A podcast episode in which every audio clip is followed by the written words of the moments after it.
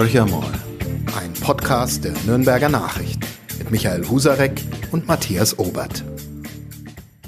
Hallo Michael. Hallo Matthias. Ja, wir mit einem Podcast in spannenden Zeiten. Äh, eine Kandidatin nach der anderen, respektive ein Kandidat nach dem anderen für die Bundes, äh, als Bundeskanzler aufgestellt. Ähm, ja, heute ist Dienstag. Ähm, gestern Abend hat die CDU getagt und ähm, auch Markus Söder hat sich ja gestern in einer Pressekonferenz erklärt. Wir werden heute Nachmittag die nächste Pressekonferenz erleben. Und wir sprechen heute Vormittag mit einem, ja, ich nenne es mal, ich hoffe, er verzeiht mir das, einem altgedienten äh, CSUler, der im Bundestag war, der im Landtag war, der Bezirksrat war, der Stadtrat war. Wir freuen uns, dass Josef Göppel bei uns zu Gast ist. Ähm, ja, er ist das grüne Gewissen der CSU. Ich glaube, äh, den Titel trägt er mit gewissem Stolz. Da werden wir auch noch drüber reden können.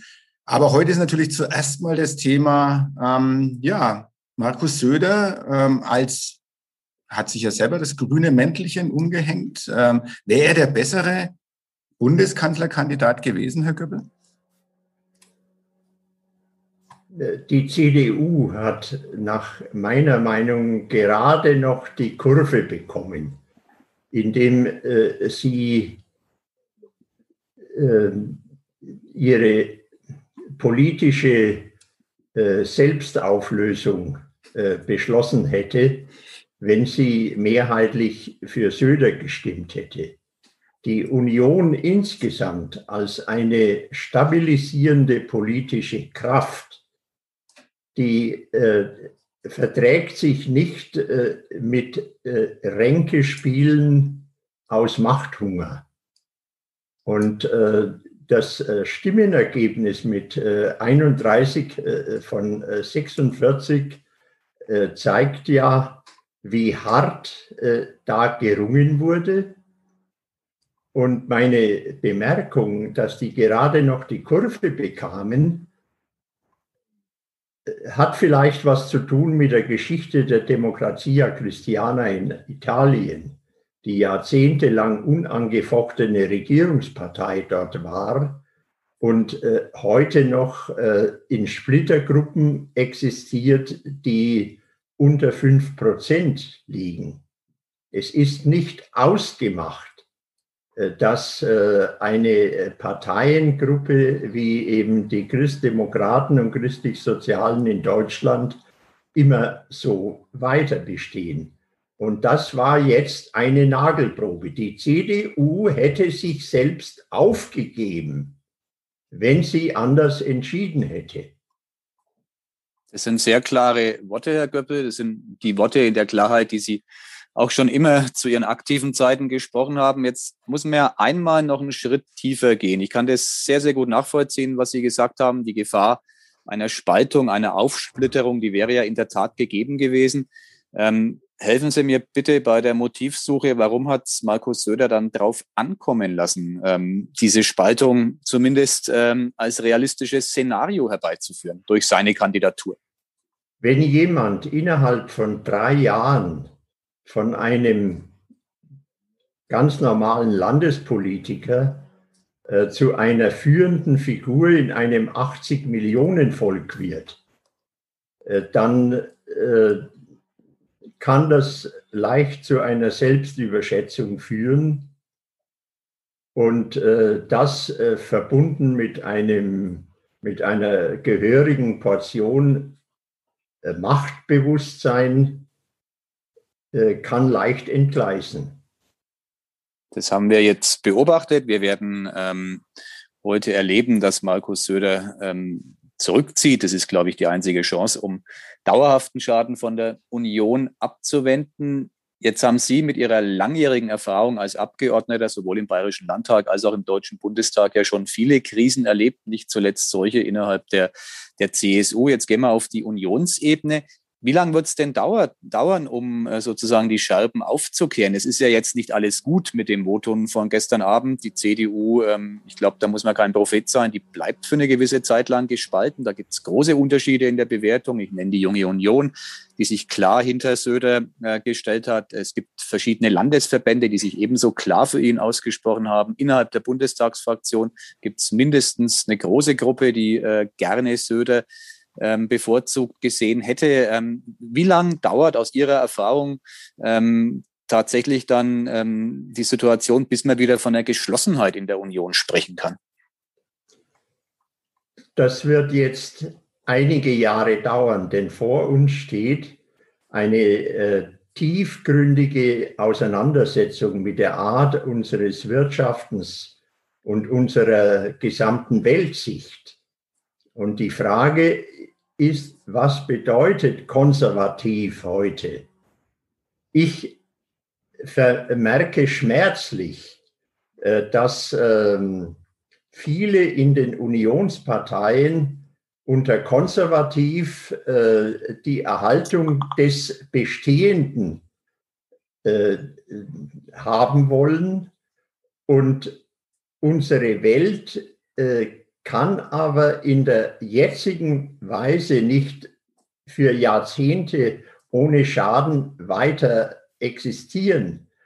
Unsere Erde würde sonst zerrüttet und äh, der Planet gerät an Grenzen.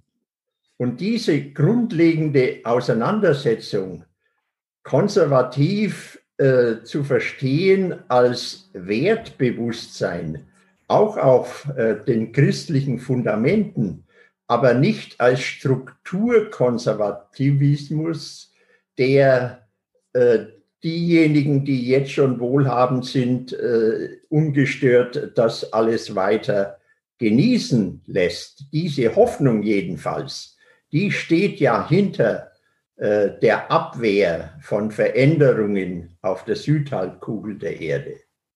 Jetzt sind wir quasi in einer völlig anderen Hemisphäre, buchstäblich. Sie haben den Übergang elegant selbst moderiert äh, von den Untiefen der jetzigen Situation in die ins große Megathema, abgesehen von der Pandemiebekämpfung, die ja ein Ende haben wird. Kein Ende wird die Klimafrage nehmen, zumindest ist es nicht absehbar. Ähm, Ihre Anmerkungen zu Konservatismus, ähm, die sind finde ich sehr, sehr nachvollziehbar. Aber jetzt sagen Sie mir als einen Wähler, der jetzt beispielsweise keine Bindung an eine Parteienfamilie hätte, ähm, warum sollte ich, wenn mir das, was Sie sagen, am Herzen läge, nicht die Grünen wählen, sozusagen das Original, sondern mich für die Union entscheiden. Also wo, wo glauben Sie, dass die Union tatsächlich äh, noch Kompetenzen aufbauen kann bei dem Thema Schutz des Klimas und da glaubwürdig agieren kann? Bei der Haltung der Union äh, zum Übergang in ein nachhaltiges Wirtschaften hat es äh, durch das zögerliche Herangehen der letzten Jahre äh, wurde viel Vertrauen verloren. Sicher, Frau äh, Merkel hat 2007 äh, das Klimathema aufgegriffen. Ich äh, kam 2002 in den Bundestag und habe das alles ja aus direkter Nähe miterlebt und zum Teil auch ein bisschen mitgestaltet. Sie hat dann die Chance von Fukushima 2011 aufgegriffen, hat die Energiewende begründet. Aber all diese Schritte, äh, die äh, wurden von ihr gegenüber einer missmutigen Anhängerschaft durchgeführt. Äh, wenn ich zurückdenke an die Debatten in der Bundestagsfraktion, wie sehr, äh, also bis zu 40 Prozent der äh, Abgeordneten die jeweiligen Schritte eigentlich für falsch hielten und dagegen argumentiert hatten. Und es äh, kam nach meinem Gefühl immer aus der äh, Grundüberzeugung, dass das doch unsere bisherige Lebensweise stört, und äh, es eigentlich gar nicht nötig wäre, diese Veränderungen durchzuführen. Deswegen hat die Union jetzt mit den Grünen und äh, der Präsentation einer jungen Frau wie eben Frau Baerbock ein wirkliches Problem, äh, dass sie nämlich äh, sich als Volkspartei behaupten muss, aber auf der anderen Seite Tendenzen äh, vorhanden sind, dass äh, das Heimatbewusstsein von den Grünen weitgehend besetzt wird. Jedenfalls in Baden-Württemberg und Bayern ist das offenkundig ein behütenderer Umgang mit dem Land, aber andererseits eine kulturelle Offenheit und ein Mitsorgen gegenüber den Menschen auf der Südhalbkugel. Und äh, was sich da an geistigen Veränderungen abspielt, das ist in gewisser Weise auch ein grundsätzlicher politischer Wettstreit.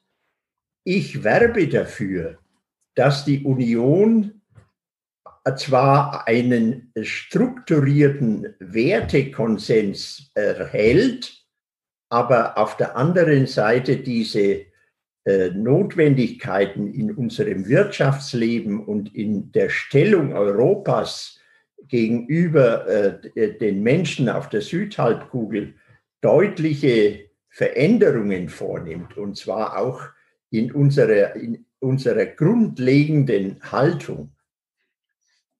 Jetzt ist es so, Herr Göppel, dass Sie ja ähm, gerade sehr ausgeführt, also Sie haben erklärt, warum Sie glauben, dass es richtig war, dass äh, Armin Laschet jetzt als Kanzlerkandidat aufgestellt werden wird und zu welcher Zerreißprobe das geführt, geführt hätte, wenn ähm, Söder der Kanzlerkandidat gewesen wäre. Ich, ich hebe es jetzt trotzdem nochmal auf eine andere Ebene und, und sage, Söder hat ja in Bayern mit dem Volksbegehren äh, Rettet die Bienen und dem, was jetzt danach gefolgt ist, hat er sich ja auch das grüne Mäntelchen äh, umgehängt. Sie selbst, also Sie, Herr Göbbel, waren ja auch äh, Teil an dem runden Tisch, der getagt hat und vielleicht auch noch tagt, das weiß ich gar nicht.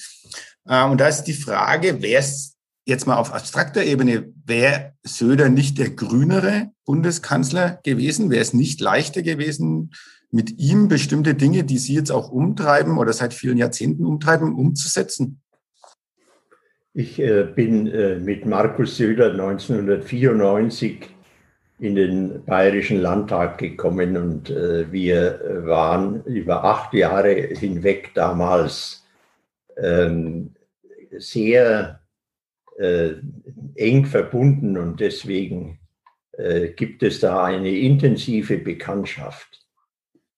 Natürlich hat Söder nach äh, den äh, gravierenden Fehlern, die er äh, 2018 mit dem Rechtsruck und äh, der Annäherung an rechte Parolen gemacht hat, korrigiert.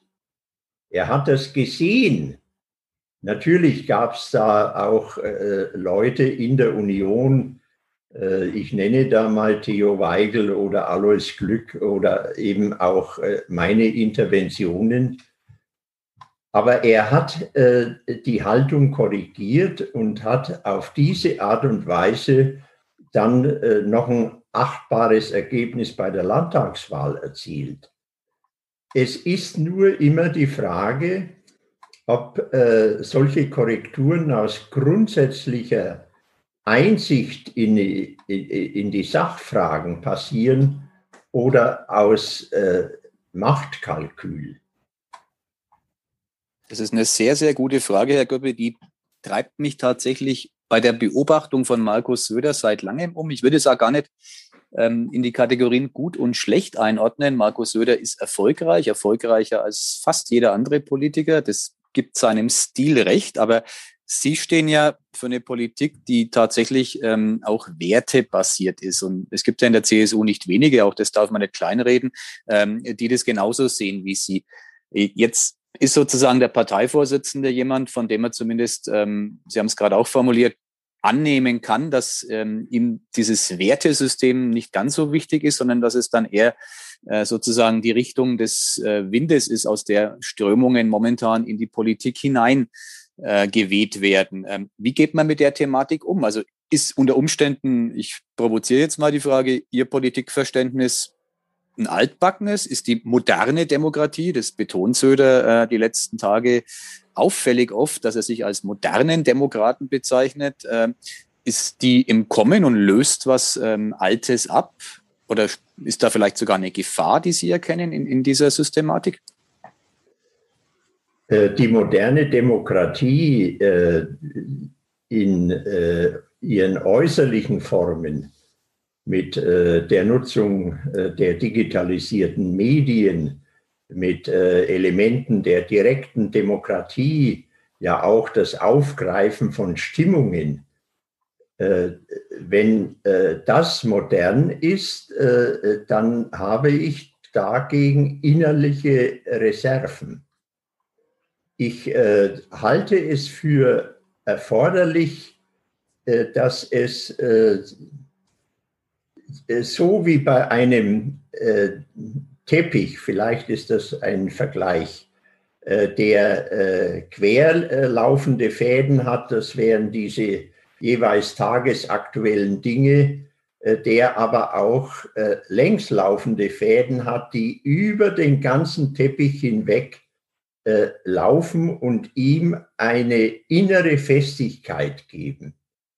Äh, dieses beides ist nötig. Und äh, kein Mensch äh, kann all diese Eigenschaften so total ausgewogen verkörpern. Und deswegen brauchen wir ja auch unterschiedliche Charaktere. Aber nehmen wir jetzt mal an, die Bundestagswahl kommt heran mit einem Kandidaten äh, Herrn Laschet und Frau Baerbock. Ich gehe davon aus, dass der Kandidat Laschet mit der Union auf jeden Fall mehr Stimmen bekommt als die Grüne Partei. Und damit ist vielleicht äh, für die 20er äh, Jahre eine Koalition vorgezeichnet, äh, die Veränderungen vornimmt, deutliche Veränderungen im Auftreten Deutschlands in der Welt, die aber andererseits immer darauf schaut, die Übergänge nicht zu ruppig zu gestalten. Und dies zusammen kann nach meiner Meinung äh, äh, unser Land äh, wirklich voranbringen. Da würde ich gleich nochmal nachhaken wollen. Was wären denn für Sie, also wenn Sie für eine schwarz-grüne Regierung plädieren, nehmen wir mal an, es kommt soweit, ähm, dann wäre die Frage, was wären so die ersten Schritte aus Ihrer Sicht? Was wäre das Dringlichste, was sofort in Angriff genommen werden muss? Ähm, Sie selber sind ja auch aktiv äh, im, in der Regionalstrom Franken, also jetzt sind wir sozusagen auf der regionalen Ebene auch, also wo es darum geht, ähm, Strom aus regenerativen Energien in der Region zu vermarkten. Sie haben wahrscheinlich ja mit großem Interesse und wahrscheinlich auch mit großem Frust erlebt, was letztes Jahr mit der ähm, Förderung äh, für die Photovoltaikanlagen und ähnliches, wie das weitergegangen ist, welcher Kompromiss dabei rausgekommen ist, kann ja alles nicht im Sinne der regenerativen Energien sein. Ich will es aber gar nicht darauf beschränken, sondern wirklich so die Frage, was wären für Sie die dringlichsten ersten schnellen Schritte und dann vielleicht auch ein Blick auf die langfristigen Dinge, die angepackt werden müssen. Also eine äh, der dringlichsten Maßnahmen ist äh, die äh, Öffnung der Bremsen gegenüber der Bürgerenergie. Dass nämlich Leute ihren Strom selbst erzeugen können, dass auch in Mietshäusern die Rechtsgrundlagen so gelegt sind, dass die Mieter von Solaranlagen auf den Dächern unkompliziert äh, profitieren können. Und äh, das ist ein sehr deutlicher Punkt, wo ökologisches Bewusstsein sich mit einer gut bürgerlichen Haltung äh, verknüpfen lässt. Äh, viele konservative Leute auf dem Land, aber auch äh, in Stadtquartieren, die möchten die technischen Möglichkeiten nutzen, um unabhängiger zu werden in ihrer Energieversorgung. Das Element, ich bin stärker selbstbestimmt. Ich kann unabhängiger wirtschaften äh, und bin nicht so sehr von großen Konzernen abhängig. Das äh, geht ja sehr tief auch in die bürgerlichen Schichten. Und ich habe es nie verstanden, dass Leute wie Altmaier, äh, dass diese Bürgerenergie und die, diese, ähm, dieses eigene aktive Handeln so äh, gebremst haben und nur Hindernisse äh, dem in den Weg gelegt haben. Aber das wäre ja ein Thema, was, ähm, wenn man das jetzt übersetzt ins politische Koordinatensystem, im Grunde dann ein grüner Wirtschaftsminister anpacken würde. Das sind ja die Beharrungskräfte innerhalb der Union noch zu groß. Wir sehen das gerade äh, am Beispiel des Wirtschaftsministers Altmaier. Die damit verbundene Frage, Herr Göppel, ist die, Glauben Sie wirklich, dass eine schwarz-grüne äh, Koalition die, die Kraft aufbringt und auch den Mut, beides ist äh, vonnöten, um eine Kehrtwende, einerseits bei dieser regionalen Energiepolitik, aber dann auch bei der weltweiten ähm, Energiepolitik, das immer ganz rasch wieder bei der Klimafrage herbeizuführen? Oder äh, wird es am Ende nicht doch dann der von einigen befürchtete faule Kompromiss nach längeren Sondierungen und Koalitionsgesprächen? diese äh, Koalitionsgespräche, die da äh, dann äh, vor uns stehen, Herr Husarek, sind aus der Sicht der Grünen äh, nicht leicht zu führen. Denn im Bereich äh, der Energieversorgung und der Wirtschaftspolitik sitzen ja die schlimmsten strukturkonservativen Bremser gegenüber. Äh, auch die Leute, äh, die äh, jetzt namentlich mit Interessenverflechtungen benannt sind. Und es war, das will ich hier nebenbei einflechten, ein gravierender Fehler von Frau Merkel, der kaum öffentlich wirksam oder bekannt wurde, dass sie die Zuständigkeit für die erneuerbaren Energien einfach mit einem Federstrich an den alten Wirtschaftsausschuss gegeben hat und dort saßen äh, die waschechten Konzernvertreter äh, der alten Energien und äh, der alten Industrien. Und mit denen äh, mussten dann die anderen sich ständig rumschlagen. Und deswegen äh, ging nichts voran. Herr Altmaier hatte da eine sichere Bank im Parlament äh, in der Fraktion der Bremser. Das eben äh, hat Frau Merkel nicht äh, gesehen oder sie hat es laufen lassen. Und da liegt eine zentrale Glaubwürdigkeitsfrage für einen echten Aufbruch der deutschen Politik oder eben nicht. Ich erlebe in den Reisen nach Afrika ja die Bewunderung äh, der Menschen gegenüber Deutschland, äh, die äh, wissen, Deutschland ist raus aus der Atomenergie. Alles, was folgt und das politische Klein-Klein wissen sie nicht. Aber allein dies hat für diese Leute eine solche Strahlkraft. Ich war bei den Maasai im afrikanischen Graben und die kamen dann auf mich zu und haben gesagt, ja, aber auch in Deutschland ist es ja jetzt so, dass man selber äh, für das Dorf Strom aus der Erde machen kann. Also, Schön wär's. Ja, dieses Bewusstsein äh, ist äh, so intensiv äh, vorhanden. Ähm, das ist ein ganz, äh, ganz schönes Beispiel, wenn, wenn Deutschland ähm, sozusagen in der Welt oder in den afrikanischen Ländern so eine Art Vorbildcharakter hat. Ich würde gern zu dem, und Sie haben das Wort klein-klein ähm, erwähnt, was dann aber in Deutschland stattfindet, eigentlich, dass das ja dort nicht so bekannt ist. Ich würde äh, nochmal auf den runden Tisch auch zurückkommen wollen, äh, an dem Sie ja beteiligt waren. Ähm, Volksbegehren nochmal als Stichwort. Das ist ja so ein klassisches Klein-Klein, wo versucht wird auszuhandeln, wie kann der Weg zukünftig aussehen. Erzählen Sie doch mal ein bisschen, wie ist es aus Ihrer Sicht gelaufen oder wie läuft es? Da, sind da wirklich Fortschritte zu erzielen?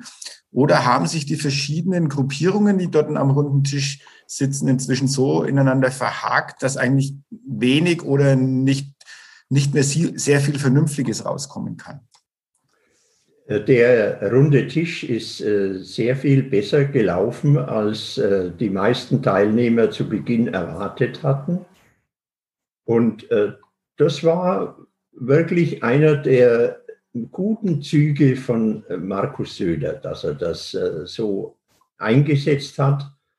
Und äh, jetzt äh, im Nachhinein ist es auch zu einem guten Ende gekommen, denn äh, die ähm, Debatten waren am Anfang deswegen so misstrauisch, weil der Bauernverband gesagt hat, alles, äh, was da äh, quasi äh, gesetzlich verordnet wird, kann dann den Bauern nicht mehr entschädigt werden.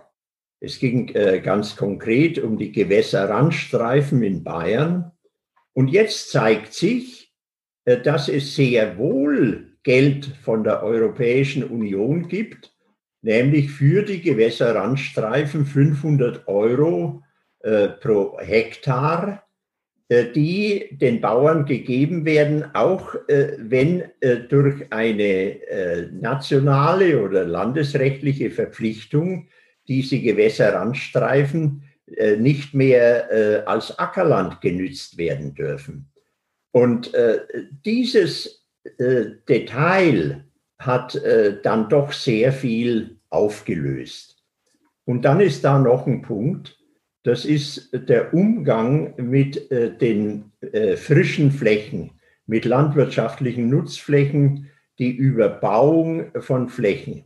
Hier zeigt sich ja eine äh, klare Interessengleichheit der Naturschützer und der Bauern. Ich kann nur anmerken, gerade durch Corona, durch solche Ereignisse, wird eine sichere Ernährungsversorgung im eigenen Land äh, wichtiger, als wir lange geglaubt haben. Und deswegen ist äh, die Interessengleichheit eine neue Wertschöpfung für landwirtschaftliche Böden, auf denen man Nahrungsmittel erzeugen kann, äh, höchst an der Zeit. Und äh, da äh, fehlt es allerdings gewaltig.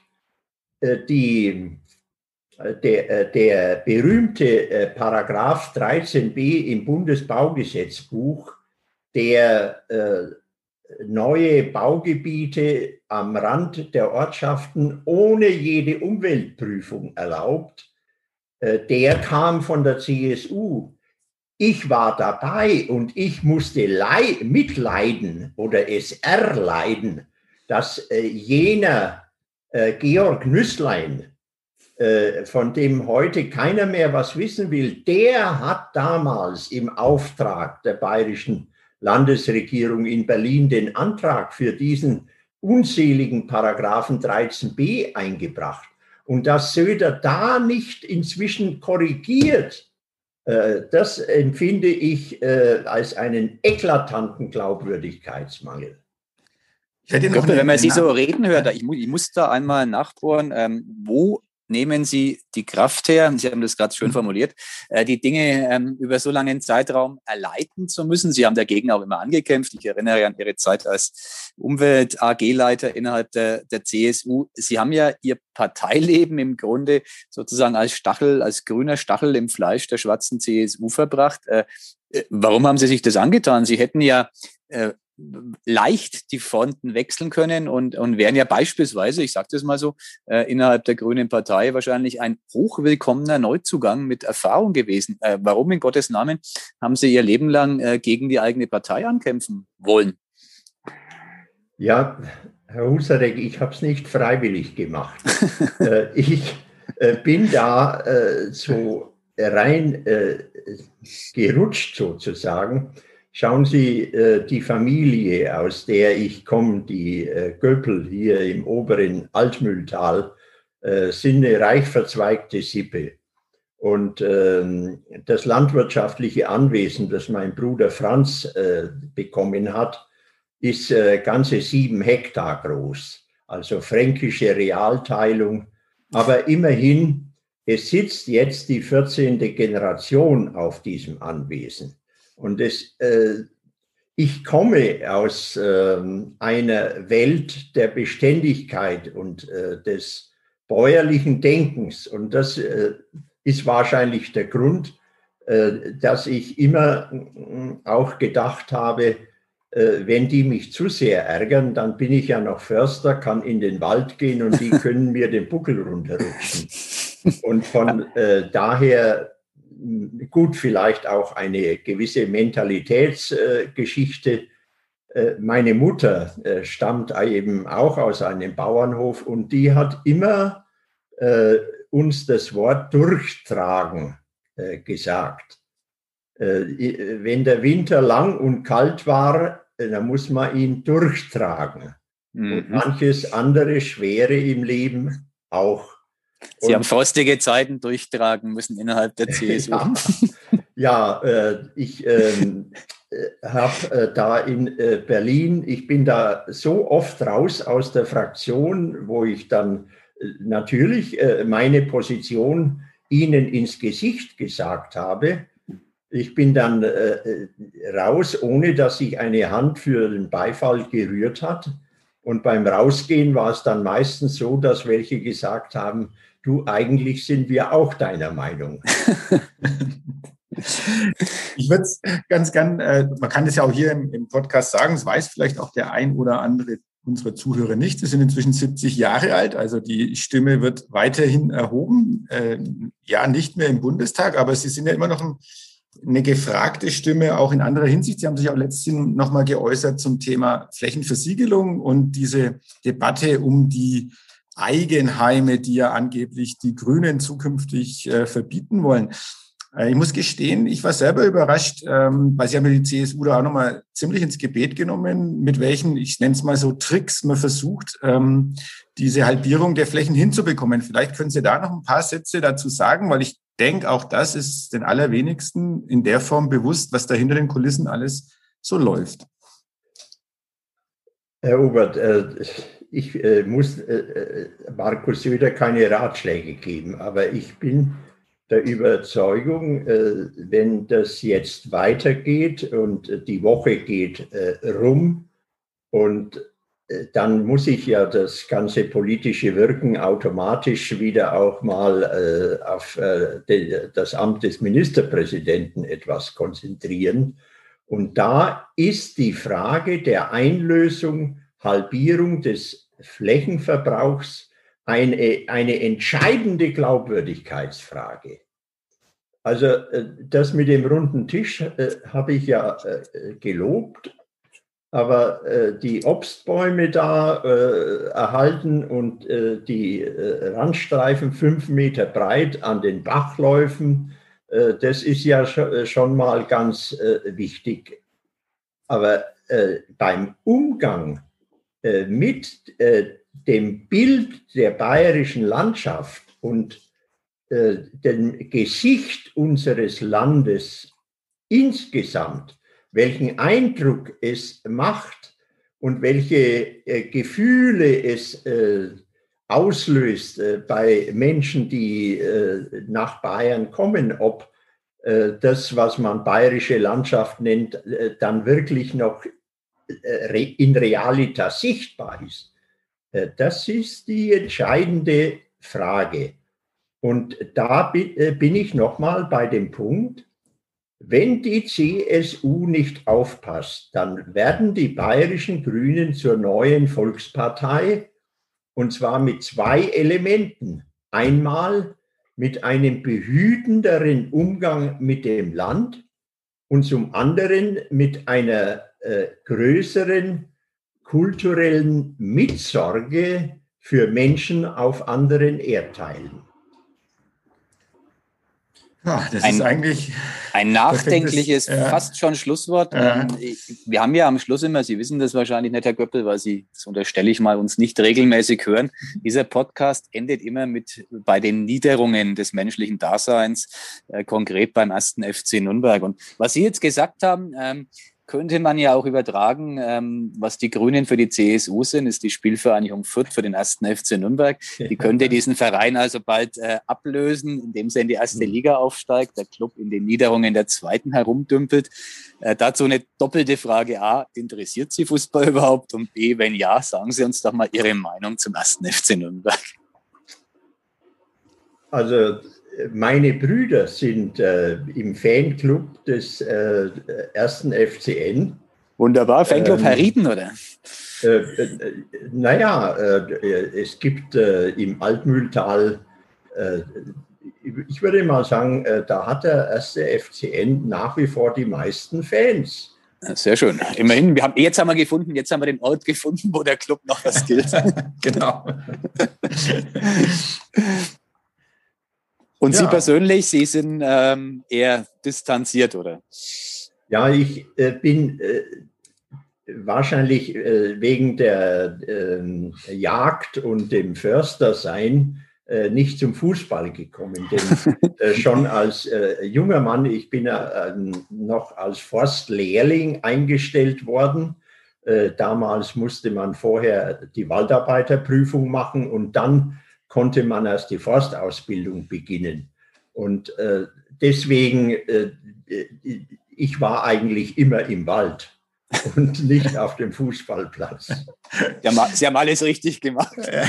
Manchmal hat man ja den Eindruck, die Club-Fußballspieler hätten sich auch im Wald verirrt, aber das ist ja, jetzt nochmal ein weiteres. Äh, jetzt, es gibt ja jetzt Leute, die äh, die Waldluft bei Corona besonders äh, für wichtig halten. Äh, Tatsache ist jedenfalls, dass ich äh, im Januar Corona hatte, aber völlig symptomfrei. Okay. Und, ähm, äh, ja, und ähm, einer äh, der Ärzte äh, hat dann gesagt, naja, wieder kein Wunder, äh, die vielen Stunden, die Sie im Wald verbringen.